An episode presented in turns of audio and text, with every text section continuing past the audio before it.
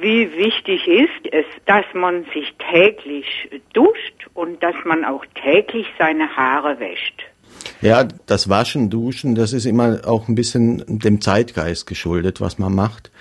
Die Frage nach der Hygiene, was ist hygienischer, da muss man sagen, das tägliche Duschen oder das tägliche Haarewaschen sind für den normalen Menschen, der sich jetzt nicht körperlich verausgabt oder im äh, Bergwerk arbeitet, nicht unbedingt notwendig. Wenn man sich täglich wäscht, also körperliche Reinheit einhält, dann muss das nicht unbedingt durch Duschen erfolgen. Man kann sich nach wie vor auch am Waschbecken waschen.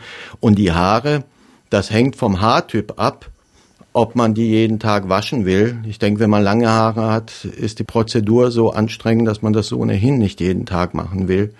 Und unhygienisch werden sie dadurch nicht. Aber ist das häufige Haarewaschen nicht sogar auch manchmal schädlich? Ja, durchaus. Genauso wie das häufige Duschen. Bei jedem Mal Duschen wird die Haut ja strapaziert und je nachdem, was für Seife man verwendet, wenn das irgendwelche Seifen sind mit Zusätzen, Farbstoffen, Duftstoffen oder besonders aggressive Seifen, dann wird unser Säureschutzmantel und das Fett an unserer Haut dadurch abgewaschen, die Haut wird trocken und damit natürlich auch wieder anfälliger. Das heißt, wir stören die Haut bei der Abwehr gegen Keime.